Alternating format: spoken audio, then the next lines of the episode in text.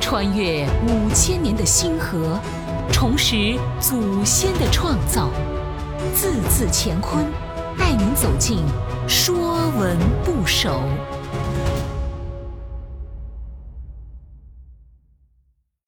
说文不首》教，教学的教。言是传，身是教。身教是老师以身作则，身体力行。教不仅教学生学习知识、明白道理，还要监督鞭策，才能使之成才。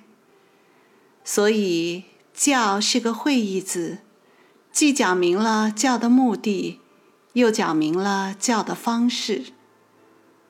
甲骨文金文字形，左边是爻，爻在《周易》里是组建卦象的符号。代表各种各样的知识。教的目的是让孩子学习丰富的知识，所以一些字形中加了代表孩子的“子”。字形右边是一只手，手里拿着鞭子，轻轻击打。俗话说：“严师出高徒。”小孩子不懂事。贪玩不爱学习，需要老师敲打敦促。所谓教不严，师之惰。说文讲教，上所师，下所效也。从扑从孝，凡教之属，皆从教。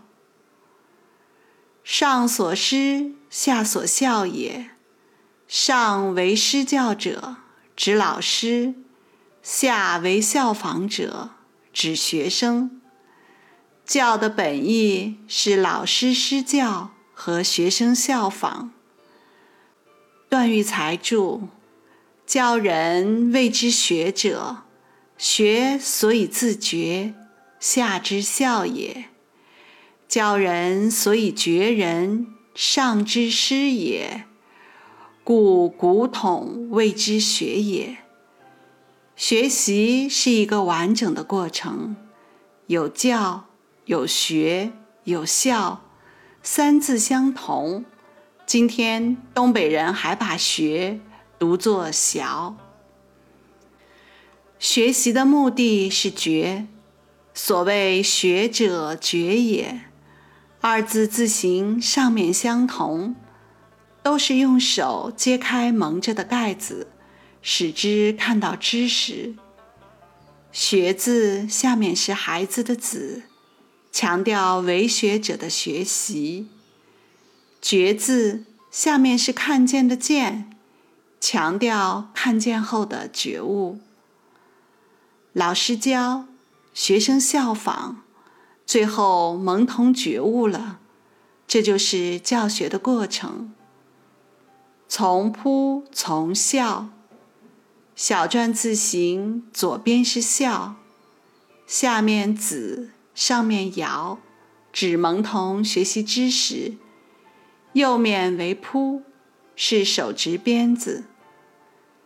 教与学是相辅相成的，《礼记学记》中讲：“是故学，然后知不足；教。”然后知困，知不足，然后能自反也；知困，然后能自强也。